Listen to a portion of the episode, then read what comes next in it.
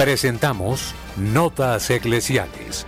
La entrevista, la noticia, la crónica, el acontecimiento y la realidad de la Iglesia en Colombia y en el mundo. Bienvenidos.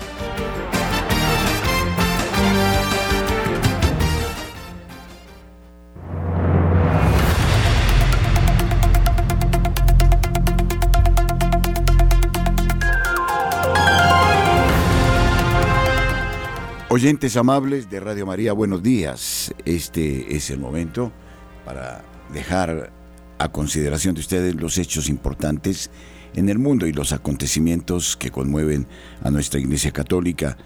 Luis Fernando López, Camilo Ricaurte, les estamos saludando a esta hora. Ustedes son de casa en Radio María. La opinión, el análisis Editorial en Radio María.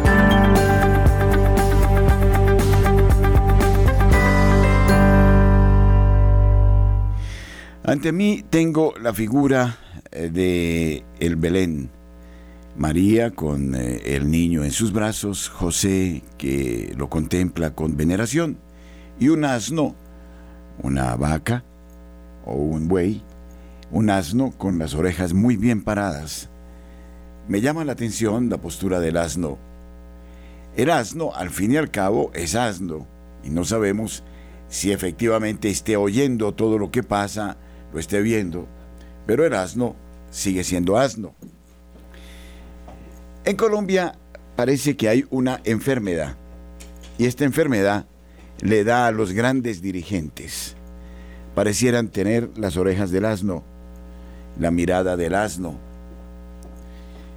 todo lo ven, pero pocas cosas entienden, pocas cosas oyen. Estoy por decir que antes de elegir un alcalde o un presidente o un congresista, se debe hacer un estudio clínico de memoria. Pareciera que existiera un común denominador, que es el Alzheimer. Es la mejor enfermedad para muchos cuando ya se llega a cierta edad y para borrar el disco duro, nada mejor que el Alzheimer.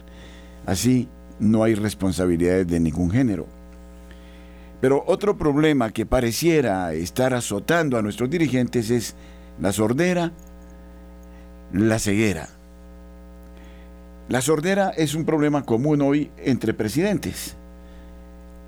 Si miramos a la década o quizá dos décadas, todos los presidentes tienen sordera, y mudez y ceguera. También haría un análisis eh, desde lo psicológico de la visión periférica, si tienen capacidad de análisis y de síntesis, de ir de lo particular a lo general o de lo general a lo particular. Si tienen una mirada periférica, de tal manera que se enteren de todo lo que está pasando.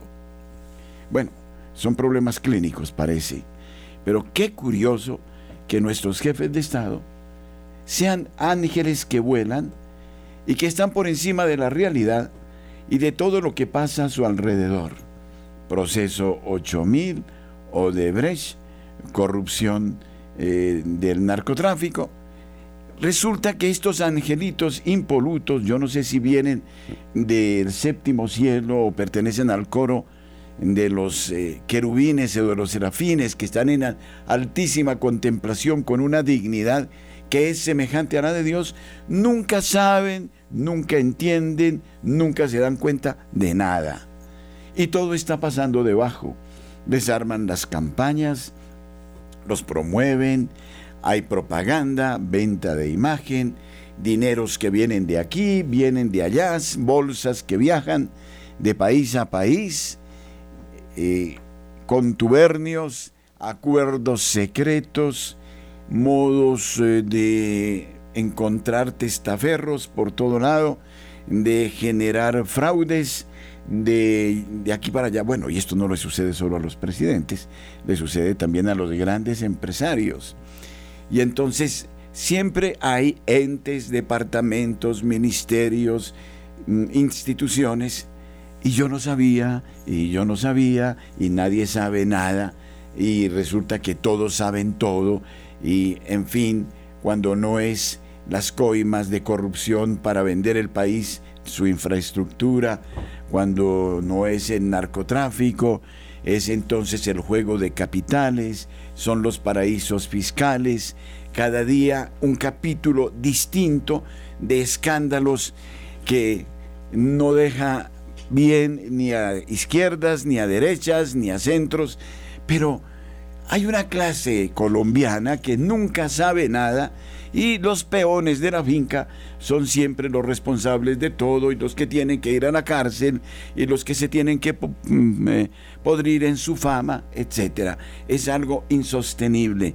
Yo pido, por favor, al Congreso de la República, a la Corte Constitucional, a las Procuradurías, que se cree cuanto antes un ente eh, de carácter eh, clínico, no solo para saber por qué eh, nuestro presidente se ausenta y no atiende a las citas, yo creo que ahí hay otro problema también clínico profundo. Es decir, nuestros grandes mandatarios están siendo azotados por una epidemia que es eh, invisible, pero que curiosamente no toca al así llamado proletariado, ni al pueblo, ni a las clases medias, sino a sus mentes. Nada sabían. ¿Qué problema tan serio? No saben nada. Y si no saben nada de cómo llegaron allá y de cómo los movieron, entonces ¿qué van a saber del país? De sus necesidades, de sus exigencias. Y ojo, no hablo del último mandatario, estoy hablando de una clase política de izquierdas, de derechas, de centros, de cuello blanco, de cacaos y de todo eso, que o son sinvergüenzas o están profundamente enfermos. Yo creo que se exige un estudio para nuestra clase dirigente, un test, acudir a los mejores médicos, no sé, si al doctor Ginás, o al doctor eh, eh, que ha sido brillantísimo en el descubrimiento, al doctor Elkin Patarroyo, para que les haga unos análisis profundos a nuestros dirigentes. Todos son palomas inocentes, que no conocieron los efectos del pecado original. Y todo pasó debajo. ¿Qué problema tan serio? Pobres nuestros dirigentes. Nuestros corresponsales tienen la palabra en Notas Eclesiales.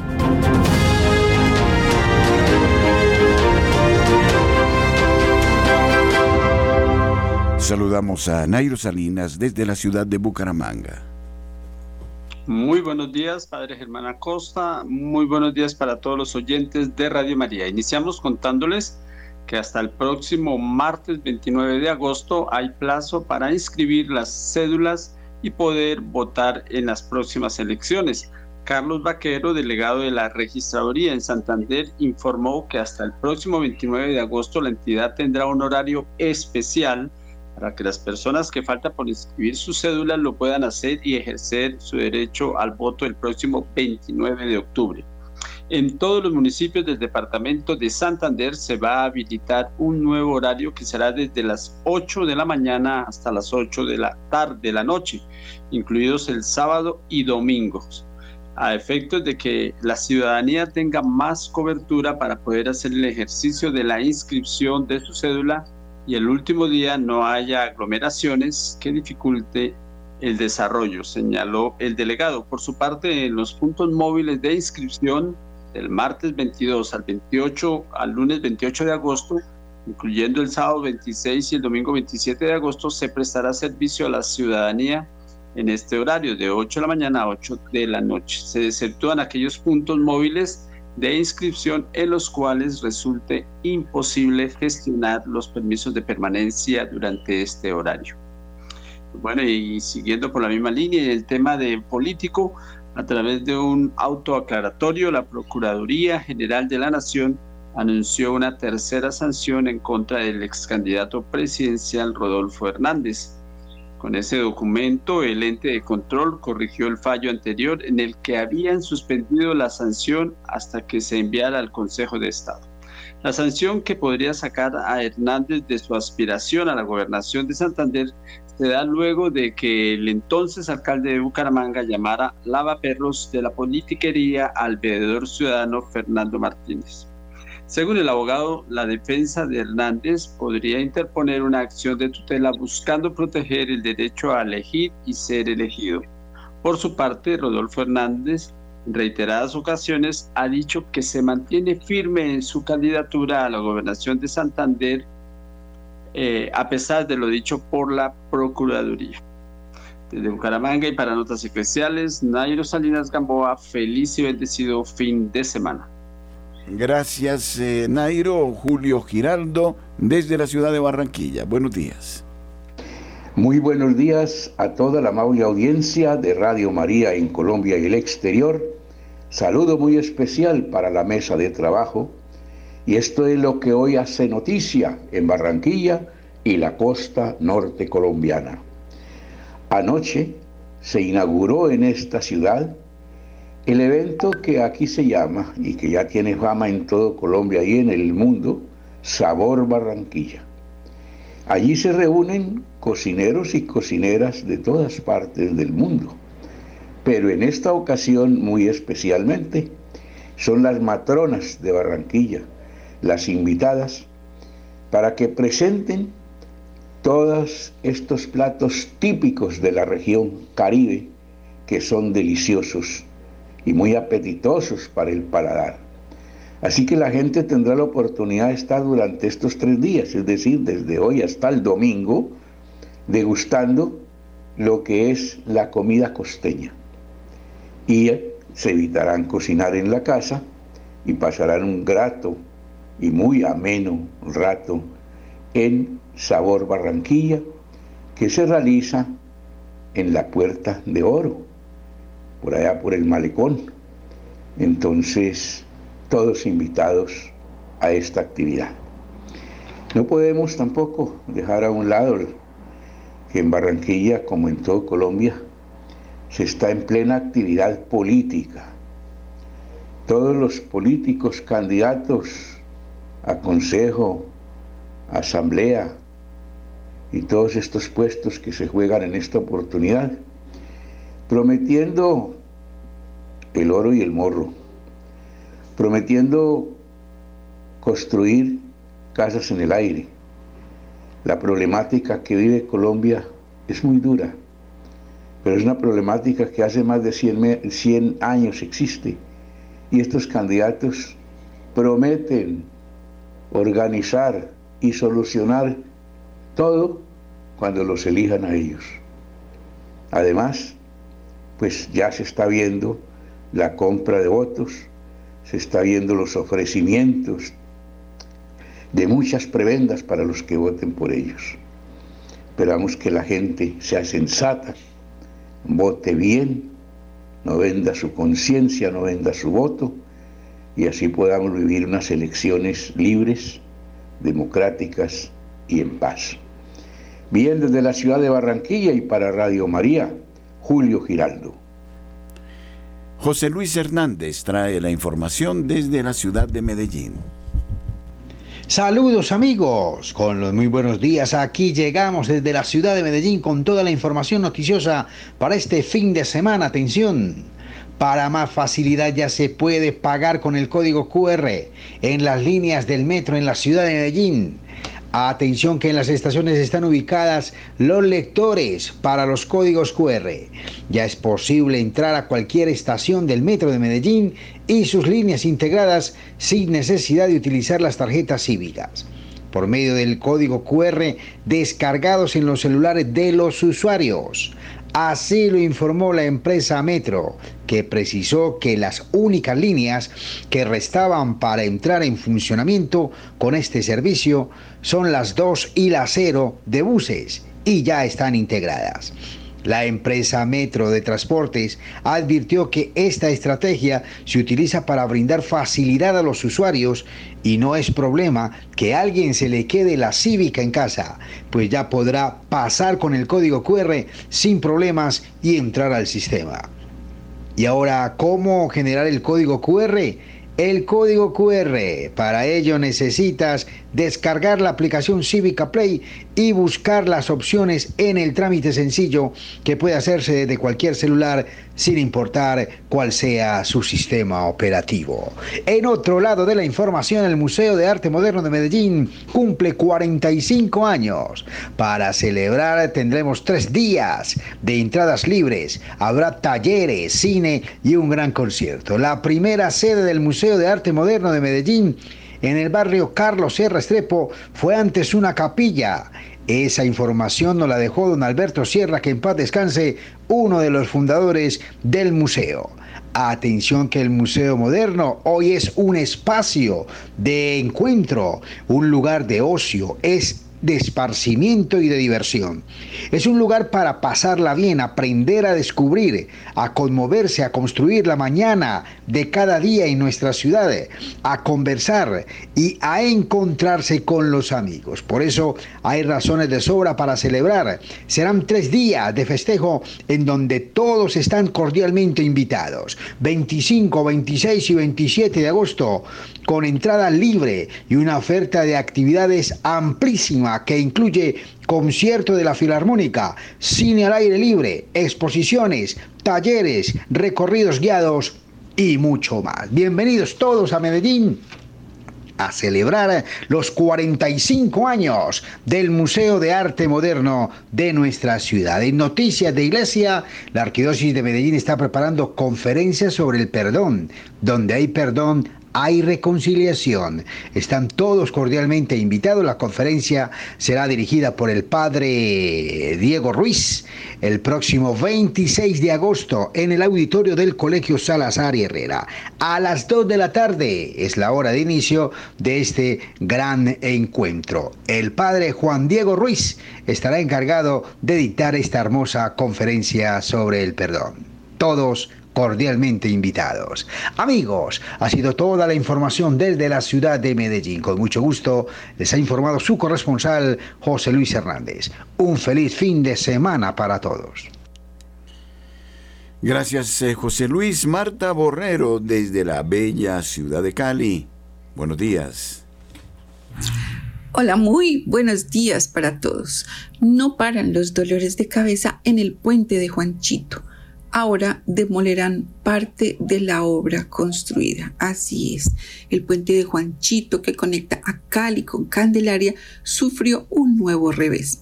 Parte de su estructura deberá ser demolida para garantizar la seguridad e integridad de las personas que se movilizan por el sector. Así lo dio a conocer la gobernación del Valle del Cauca al precisar que este inconveniente no alterará de manera significativa el calendario de entrega de esta polémica obra. De otro lado, les comento que tres son los municipios del Valle del Cauca que hacen parte de los 113 territorios del país que están en riesgo extremo de sufrir violencia por parte de grupos armados ilegales en las elecciones próximas del 29 de octubre. Estos municipios son Buenaventura, Tuluá, y Jamundí.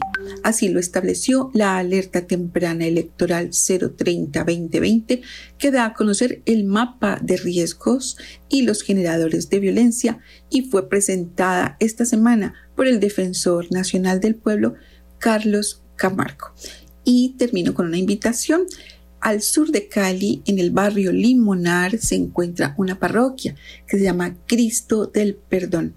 Su párroco, el padre Gustavo Adolfo, lleva pocos meses en la parroquia y está haciendo una invitación a un parque, unas canchas que están frente a, su parroquia y quiere invitarlos a compartir una noche hoy de, de juego, de canto, de recreación.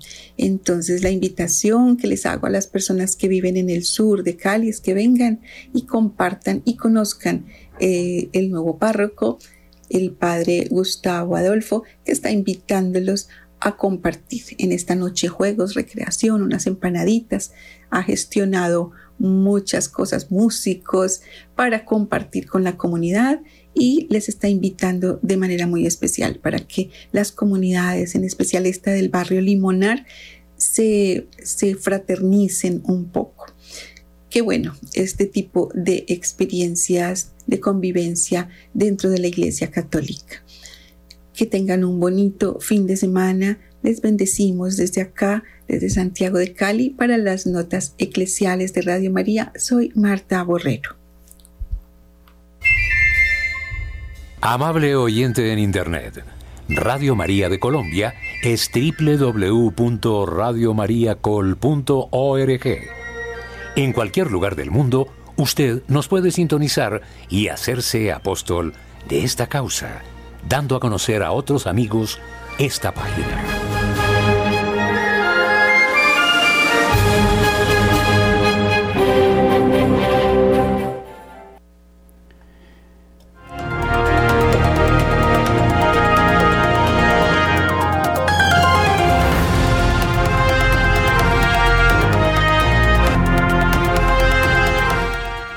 En Popayán, cerca de 560 sacerdotes jugarán la octava versión de la Copa de la Fe.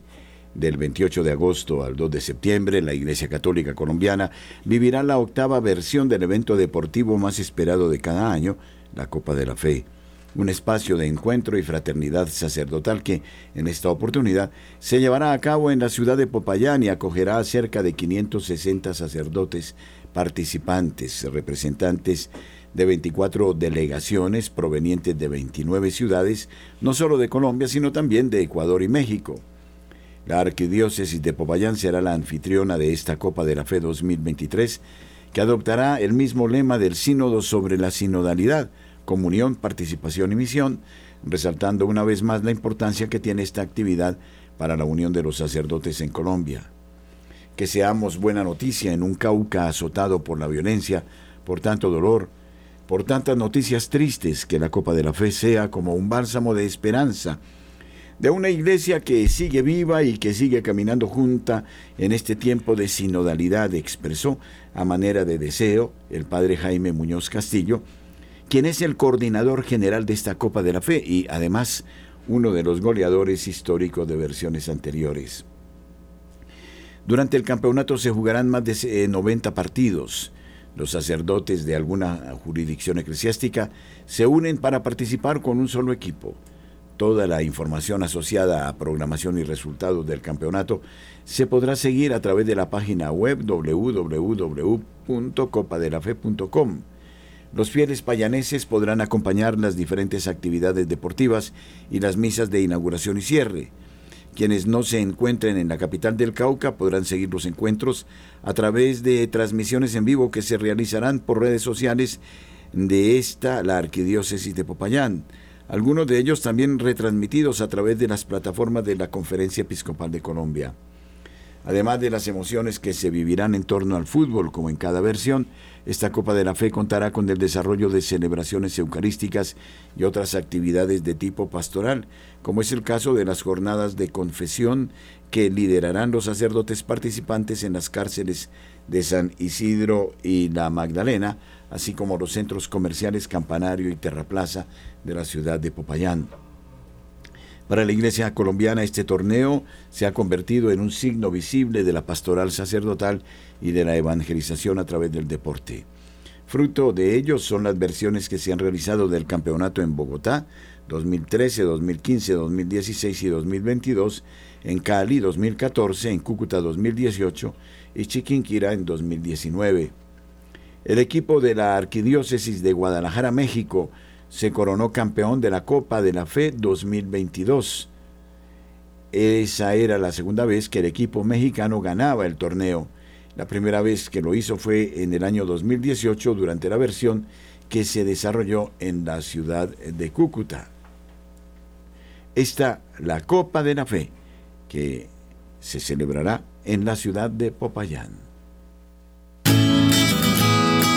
Apreciados oyentes de la ciudad de Palmira, Gracias por distinguirnos con su amable sintonía. Somos familia. Nuestra madre nos acoge con singular afecto. Somos invitados a su casa para vivir unidos la experiencia de comunión con nuestros hermanos. Nos encontraremos este sábado 26 de agosto, entre las 2 y las 6 de la tarde, en la parroquia María Auxiliadora, carrera 27, número 12A07, Barrio Las Américas, en Palmira Valle. Agradecemos la gentileza del Padre Pablo Hurtado, quien nos convoca para un momento de reflexión en torno al tema La realidad purgante manifestada en nuestro cuerpo. Tendremos como invitada a la doctora Diana Rojas, médica según Santa Hildegarda. Mayores informes al celular 315 216-7351. Ofrenda 20 mil pesos. Los esperamos.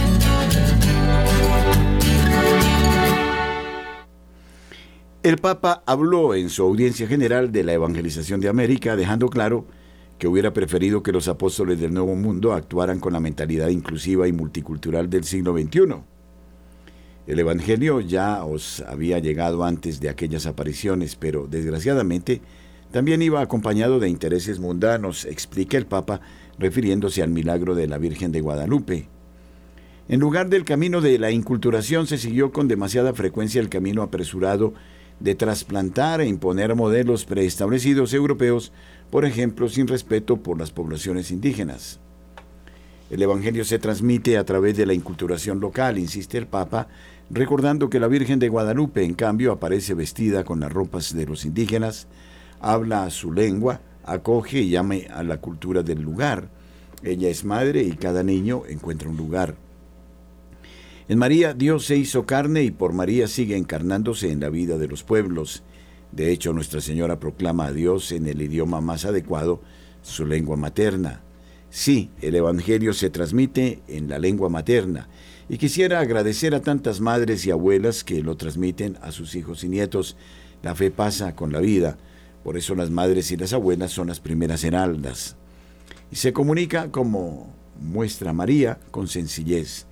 Nuestra Señora elige siempre a los sencillos en el cerro del Tepeyac en México, como en Lourdes y en Fátima, hablándoles les habla a cada uno con un lenguaje apto para todos, comprensible como el de Jesús. Y dijo de Juan Diego, detengámonos entonces en el testimonio de San Juan Diego, mensajero de la Virgen de Guadalupe. Era una persona humilde, un indio del pueblo. Sobre él se posa la mirada de Dios que ama hacer maravillas a través de los pequeños. Juan Diego había llegado a la fe y ya adulto y casado. En diciembre de 1531 tenía unos 55 años. Mientras iba de camino vio en un cerro a la Madre de Dios, quien con ternura lo llamó mi amado hijito Juanito. No obstante, eh, agregamos nosotros, la fe nos la han traído los españoles y no obstante los posibles abusos, también debemos confesar que gracias a la fe cesaron los sacrificios que en inmenso número se realizaban no solo en México por parte de los aborígenes, sino también en el resto de toda nuestra América.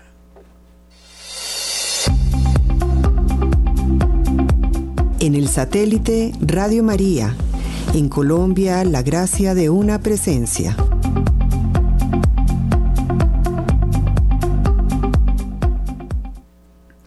El obispo de Tyler, Joseph Strickland, ha dado un paso adelante de cara a la celebración del próximo sínodo y ha denunciado los peligros a los que se enfrenta la Iglesia. La reciente visita apostólica del Vaticano a la diócesis del obispo estadounidense parece no haberle amedrentado lo más mínimo.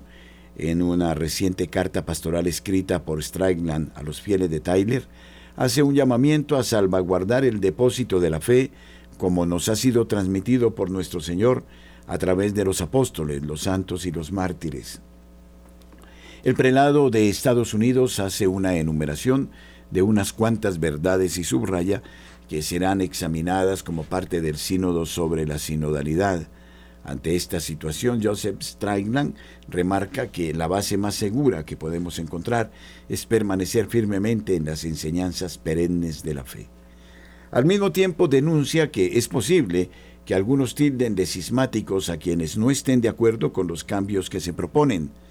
Es por ello que el obispo texano insiste en que debemos permanecer descaradamente, verdaderamente católicos, independientemente de lo que pueda surgir, debemos ser conscientes también de que no estamos dejando que la Iglesia se mantenga firme contra estos cambios propuestos.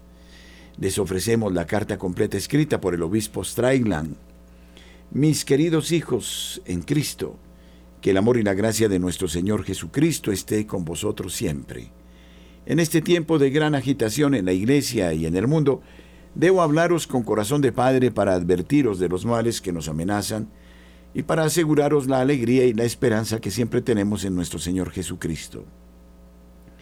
El mensaje malvado y falso que ha invadido a la iglesia esposa de Cristo es que Jesús es solo uno entre muchos y que no es necesario que su mensaje sea compartido con toda la humanidad.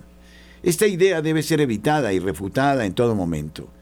Debemos compartir la gozosa buena noticia de que Jesús es nuestro único Señor y que Él desea que toda la humanidad de todos los tiempos pueda abrazar la vida eterna en Él. Una vez que comprendamos que Jesucristo, el Divino Hijo de Dios, es la plenitud de la revelación y el cumplimiento del plan de salvación del Padre para toda la humanidad, para todos los tiempos, y lo aceptemos con todo nuestro corazón, entonces podremos abordar los otros errores que plagan nuestra iglesia y nuestro mundo, que han sido provocados por un alejamiento de la verdad. En la carta de San Pablo a los Gálatas escribe, Estoy asombrado de que tan pronto estéis abandonando al que os llamó por la gracia de Cristo por un evangelio diferente, no es que haya otro. Pero hay algunos que os perturban y quieren pervertir el evangelio de Cristo. Pero incluso si nosotros o un ángel del cielo os anunciamos un evangelio distinto del que os hemos anunciado, sea anatema. Como hemos dicho antes, y ahora lo repito, si alguno os predica un evangelio distinto del que habéis recibido, sea anatema. Gálatas 1, 6, 9. Como su padre espiritual, creo que es importante reiterar las siguientes verdades básicas que la Iglesia siempre ha entendido desde tiempos inmemoriales y enfatizar que la Iglesia existe no para redefinir las cuestiones de fe, sino para salvaguardar el depósito de la fe, como nos ha sido transmitido por nuestro Señor mismo a través de los apóstoles, los santos y los mártires.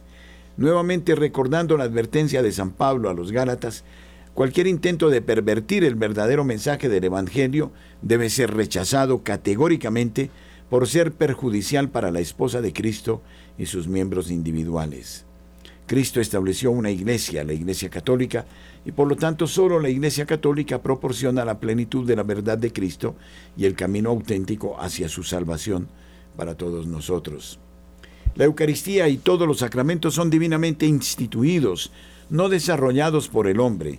La Eucaristía es verdaderamente el cuerpo y la sangre, el alma y la divinidad de Cristo, y recibirlo en la comunión indignamente, es decir, en un estado de pecado grave e impenitente, es un sacrilegio devastador para el individuo y para la Iglesia. 1 Corintios 11, 27-29. El sacramento del matrimonio es instituido por Dios. A través de la ley natural, Dios ha establecido el matrimonio entre un hombre y una mujer, fieles el uno al otro de por vida y abiertos a los hijos. La humanidad no tiene el derecho ni la verdadera capacidad de redefinir el matrimonio. Cada persona humana es creada a imagen y semejanza de Dios, hombre o mujer, y se debe ayudar a todas las personas a descubrir su verdadera identidad como hijos de Dios y no apoyarlas en un intento desordenado de rechazar su innegable identidad biológica y dada por Dios.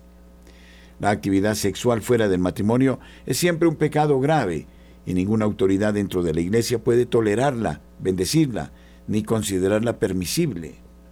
La creencia de que todos los hombres y mujeres serán salvos, independientemente de cómo vivan sus vidas, un concepto comúnmente conocido como universalismo, es falsa y peligrosa, ya que contradice lo que Jesús nos dice repetidamente en el Evangelio. Jesús dice que debemos negarnos a nosotros mismos, tomar nuestra cruz y seguirlo. Mateo 16, 24. Él nos ha dado el camino a través de su gracia a la victoria sobre el pecado y la muerte, a través del arrepentimiento y la confesión sacramental. Es esencial que abracemos el gozo y la esperanza, así como la libertad que proviene del arrepentimiento y de la confesión humilde de nuestros pecados. A través del arrepentimiento y la confesión sacramental, cada batalla contra la tentación y el pecado puede ser una pequeña victoria que nos lleve a abrazar la gran victoria que Cristo ha ganado por nosotros. Para seguir a Jesucristo debemos elegir voluntariamente tomar nuestra cruz en lugar de intentar evitar la cruz y el sufrimiento que nuestro Señor nos ofrece a cada uno de nosotros individualmente en nuestra vida diaria.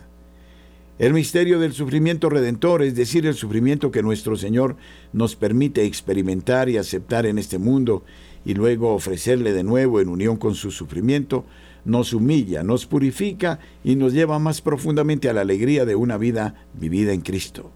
Eso no quiere decir que debamos disfrutar o buscar el sufrimiento, pero si estamos unidos a Cristo, al experimentar nuestros sufrimientos diarios, podemos encontrar la esperanza y el gozo que existen en medio del sufrimiento y perseverar hasta el fin en todo nuestro sufrimiento. En las próximas semanas y meses, muchas de estas verdades serán examinadas como parte del sínodo sobre la sinodalidad.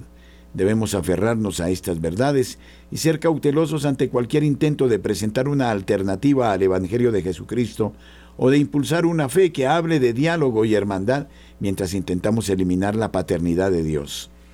Cuando buscamos innovar en lo que Dios en su gran misericordia nos ha dado, nos encontramos en un terreno traicionero. La base más segura que podemos encontrar es permanecer firmemente en las enseñanzas perennes de la fe. Lamentablemente, es posible que algunos tilden de cismáticos a quienes no estén de acuerdo con los cambios que se proponen. Sin embargo, tenga la seguridad de que nadie que permanezca firmemente en la plomada de nuestra fe católica es un cismático. Debemos permanecer descaradamente y verdaderamente católicos, independientemente de lo que pueda surgir. Debemos ser conscientes también de que no estamos dejando que la Iglesia se mantenga firme contra estos cambios propuestos. Como dijo San Pedro, Señor, ¿a quién iremos? Tú tienes palabras de vida eterna. Juan 6, 68. Por lo tanto, Permanecer firmes no significa que estemos buscando salir de la iglesia. En cambio, aquellos que proponen cambios a los que no se puede cambiar buscan apoderarse de la iglesia de Cristo y ellos son de hecho los verdaderos cismáticos. Les insto, hijos, en Cristo a que ahora eh, asumamos el momento de mantener firmes eh, en la fe católica nuestros pensamientos. Todos fuimos creados para buscar el camino, la verdad y la vida, y en esta era moderna de confusión, el verdadero camino es el que está iluminado por la luz de Jesucristo, porque la verdad tiene un rostro y de hecho es su rostro. Tengan la seguridad de que Él no abandonará a su novia. Sigo siendo tu humilde y padre servidor, Monseñor Strayland, es el, eh, el director de esta diócesis y al mismo tiempo es el Monseñor Joseph Strayland, obispo de Tyler, quien escribe esta misiva luego de el estudio que se hizo sobre su propia diócesis. En la mañana 8.42 minutos. Gran Congreso Católico, el Congreso de la Resurrección. Desde Nueva York, Neil Vélez. De Colombia, el padre Saúl Montenegro y el hermano Edwin Gómez. Domingo 27 de agosto desde las 7 de la mañana. Coliseo San Fasón. Venta de escarapelas, Parroquia San Isidro, Oratorio Santa Ana y están de Radio María en el Centro Comercial Gran Estación. Información a los celulares 301-665-9251 y 300-217-0409. Los esperamos.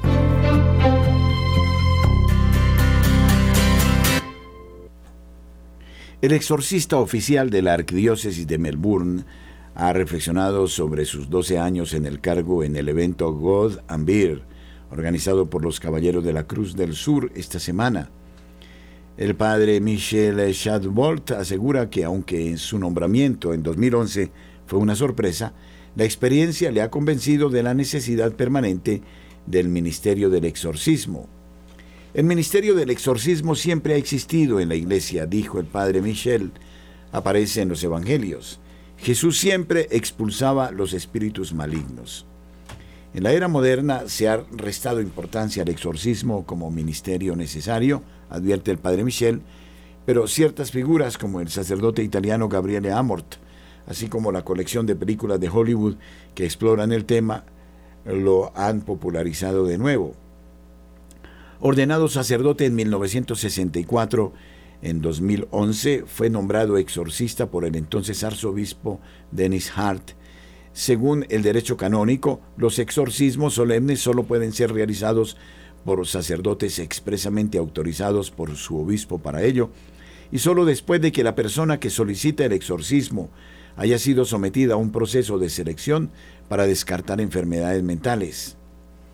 El presbítero dice que en sus primeros años en el ministerio era un poco miedoso, ya que algunas de las manifestaciones cuando las fuerzas demoníacas que poseen a una persona se muestran durante el rito del exorcismo eran aterradoras para un novicio inexperto.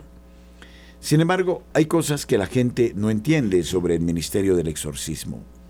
Una de ellas es que las películas tienden a exagerar enormemente el tipo de manifestaciones que tienen lugar, pero no del todo. Hollywood está fascinando por las manifestaciones, pero una de las únicas películas que ha visto en los últimos tiempos que se acerca más a la verdad es la película 2023 de Cary Salomon y Chuck Conselman, Nefarious. Otra es que una manifestación no es la única razón por la que puede necesitarse un exorcista. Describió otros fenómenos como la opresión espiritual, la obsesión y la vejación. La opresión, explicó, es la experiencia de estar bajo un ataque bastante serio de espíritus malignos, pero que no han entrado en casa, por así decirlo. La persona no está técnicamente poseída. La obsesión se refiere a pensamientos obsesivos más oscuros que a menudo pueden surgir a través de la experiencia de un trauma, por lo que rezar con calma el rito del exorcismo durante este tiempo puede ser muy beneficioso para las personas, explicó el padre Michel. La angustia es algo extraño, dijo. Es la experiencia normalmente por la noche de cosas que ocurren en la casa y que alguien no puede explicar. Padre Michel compartió el encuentro que tuvo con un hombre culto que tenía demasiado miedo de contar a alguien esta experiencia por temor a ser avergonzado. El padre rezó el rito del exorcismo con él y la experiencia de vejación espiritual cesó. Curiosamente, mientras que en los evangelios Jesús era capaz de expulsar a los demonios al instante, un exorcista puede necesitar muchas sesiones, a veces durante meses, antes que la persona se cure y se libere. A veces si el exorcismo no funciona, puede deberse a que la persona está fingiendo. Todos hemos visto la película o leído el libro explica, te lo puedes inventar. Sin embargo, si hay algo que un exorcista aprende a captar, es el odio en los ojos cuando un espíritu se manifiesta en una persona. Eso es muy difícil de imitar.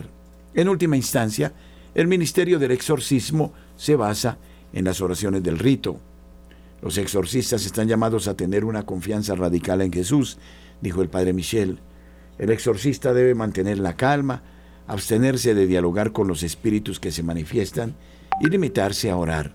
El poder está en la oración, es el poder de Jesús.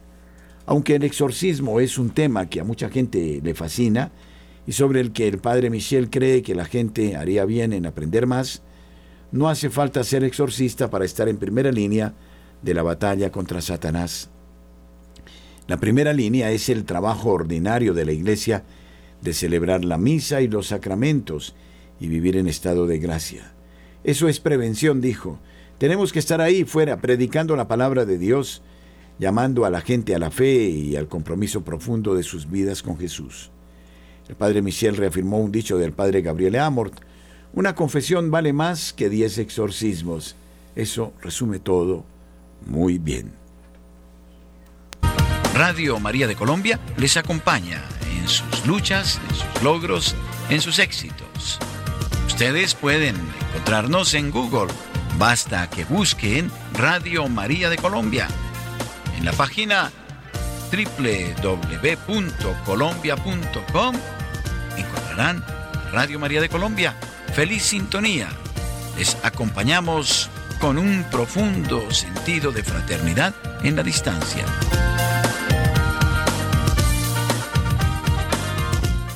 El Papa Francisco escribió otra carta de apoyo a un grupo católico pro-LGBT que envió a través de una monja disidente con un historial de haber sido silenciada por el Vaticano por su defensa heterodoxa.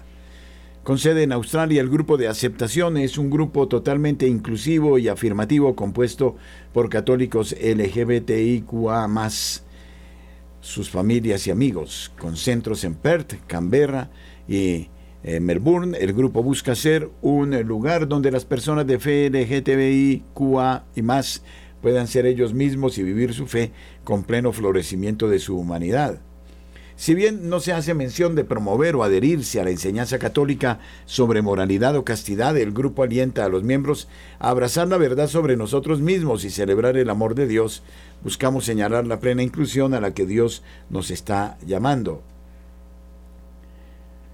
Para conmemorar el 50 aniversario de la Fundación de Aceptación este año, el Papa Francisco envió una nota manuscrita al grupo al presentar el mensaje del Papa a Sor Janine Gramic, afirmó que el Papa le había encargado que les transmitiera sus felices saludos en este momento de su aniversario. Gramic agregó que Francisco había declarado que estaba orando para que los miembros del grupo de defensa LGBT se enamoraran más de nuestro Señor Jesucristo. Los detalles completos de la carta no fueron revelados al público y una sección del grupo australiano con sede en Melbourne aún no ha celebrado sus oficiales 50 eh, años ni ha leído la carta entre ellos. En respuesta a la nota papal, Aceptance declaró que había escrito al Papa en agradecimiento por su mensaje cálido y alentador y el apoyo que brinda para continuar su misión de brindar un ministerio acogedor para los católicos LGBTQ y más, afirmando su dignidad y su fe católica.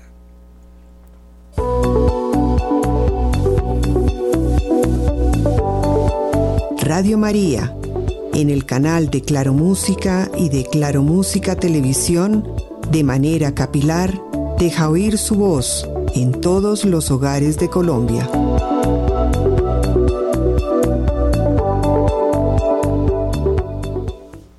Este es un interesante artículo de Monseñor Héctor Aguer, obispo, arzobispo emérito de la Arquidiócesis de La Plata. Muy interesante dice lo siguiente, qué paradoja, un país como la Argentina, sin moneda y con fuerzas desarmadas, ha colonizado a la Roma papal. La monarquía papal persigue y liquida a quienes no se oponen al día del relativismo doctrinal que profesa el oficialismo latinoamericano argentino. Qué paradoja, un país como la Argentina sin moneda, con lenguaje inclusivo impuesto por la ignorancia gramatical de los políticos y con fuerzas desarmadas, es decir, casi un no país, segunda caracterización de país ofrecida por el general de Gaulle. Ha colonizado a la Roma papal. El sumo pontífice es argentino y ahora también lo será el prefecto del más importante dicasterio, el de la doctrina de la fe. La carta del sucesor de Pedro a su elegido para el cargo pretende implícitamente rehacer la historia del ex santo oficio, Fernández, el destinatario, aseveró en declaraciones que ese nombre o el de Inquisición, como también se llamaba, da un poco de miedo porque era un lugar de persecución de herejes. El Papa Francisco dice que a veces se han usado métodos inmorales como una suerte de inteligencia y de control y aún en algún momento de torturas. Lo primero que se me ocurre es que esa lejanísima alusión olvida siglos de historia eclesial muy bien podría detenerse, por lo menos en parte, en comentar el todavía presente de la Congregación para la Doctrina de la Fe, protagonizado por el cardenal Joseph Ratzinger, luego Benedicto XVI, durante dos décadas del pontificado de Juan Pablo II. Ratzinger es el autor de una obra teológica monumental en curso de publicación completa, no de unos libritos de espiritualidad. Esta obra aúna el saber teológico, la penetración filosófica, la ascética y la mística y una amplísima cultura. Esta referencia a la obra personal de Ratzinger viene a propósito, pues en ella se encuentran los criterios de su desempeño como prefecto. El oficio incluye el examen de las ideas difundidas y la necesidad de ponderar lo que se difunde en la Iglesia a la luz de su tradición autoritativa. Monseñor Fernández, que era hasta ahora arzobispo de La Plata, continúa transmitiendo lo que Francisco le dijo, que es muy claro. Vos tenés que cuidar la enseñanza de la iglesia, pero no controlando o persiguiendo, sino haciéndola crecer, profundizando las reflexiones, tratando de ir a la profundidad del tema. Eso nos hace crecer a todos. Si hay un tema, un problema, o acusan a alguien de haber dicho algo fuera de lugar, se charla y se conversa. Indica también el nuevo prefecto sobre la insistencia del Papa para que aceptara el cargo, lo cual muestra la enorme delicadeza de él y el respeto que tiene por la conciencia de las personas. Según estas referencias, ponderan la novedad muy grande, la cual se reflejaría asimismo en el próximo sínodo, en el que van a salir una multitud de temas, porque está planteado con una apertura nunca vista. Es un espacio único donde el Papa se sienta no a bajar línea, sino a escuchar a la diversidad de opiniones y de procurar llegar a algunos consensos. Continúa, hay una misión, y es que tengo que procurar que las cosas que se digan tengan coherencia con lo que nos ha enseñado Francisco.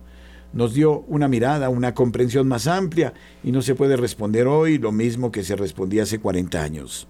Traduzco, hay libertad absoluta para todas las invenciones y macaneos.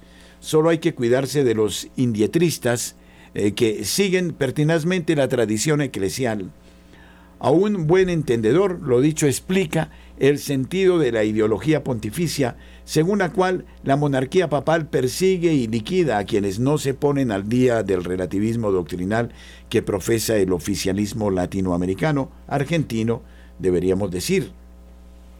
La posición que he reseñado basándome en declaraciones auténticas que han sido recogidas por los periódicos es absolutamente contraria a la hondura histórica del cuidado eclesial de la fe desde tiempos de los apóstoles.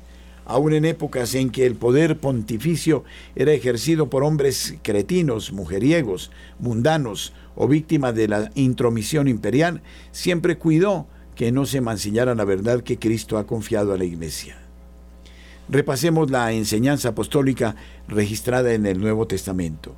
Me limito a una sola cita.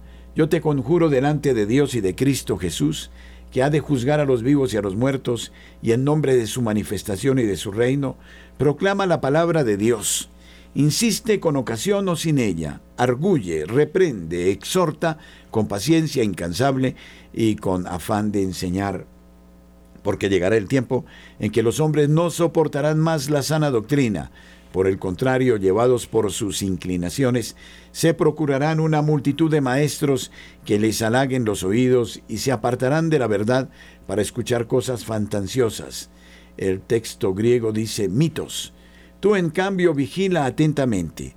Así escribió el apóstol Pablo a su discípulo Timoteo 2 Timoteo 4, 1, 5. Los padres de la iglesia asimismo lucharon contra los errores en los seis primeros siglos se multiplicaron los catálogos de herejías, reprobándolas.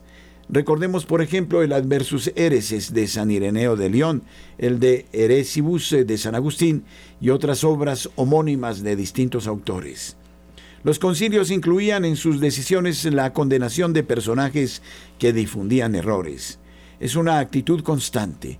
No solo corresponde profundizar, iluminar y difundir la verdad, se la debe vindicar cuando es menos acabada, como se ha hecho siempre, para lo cual es preciso vigilar. En la cita de 2 Timoteo 4:5 se dice en griego, si de nefe en pasin, es una ocupación laboriosa y totalizante. Como complemento hago referencia a un caso no católico. El filósofo de la existencia Soren Kierkegaard, luterano en busca continua del cristianismo auténtico, en su diario, que ocupa 19 volúmenes de su obra, la emprende contra el mundo moderno y sus errores que implican la abolición del cristianismo. Argentinos en Roma. En un reciente comentario sobre la situación de nuestro país, Francisco ha dicho que el problema somos los argentinos. Sí, pero hemos colonizado la Roma papal. Una última noticia, el sumo pontífice ha convocado a un joven sacerdote argentino para que lo ayude como secretario personal. Arzobispo emérito de La Plata, Monseñor Héctor Aguer. Ahora a través de la aplicación de Neki, aplicación gratuita que usted puede descargar en su celular. En este número 310-689-9407 usted podrá hacer sus transferencias de banco a la cuenta de Radio María.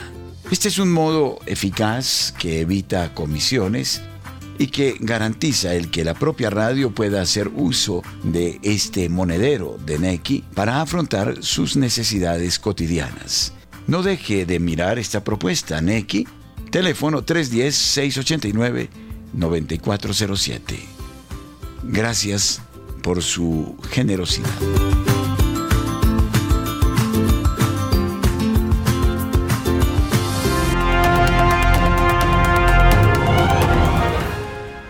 Gracias, apreciados oyentes, por su compañía. Un feliz fin de semana. Y, como dicen algunos, que viva Cristo Rey.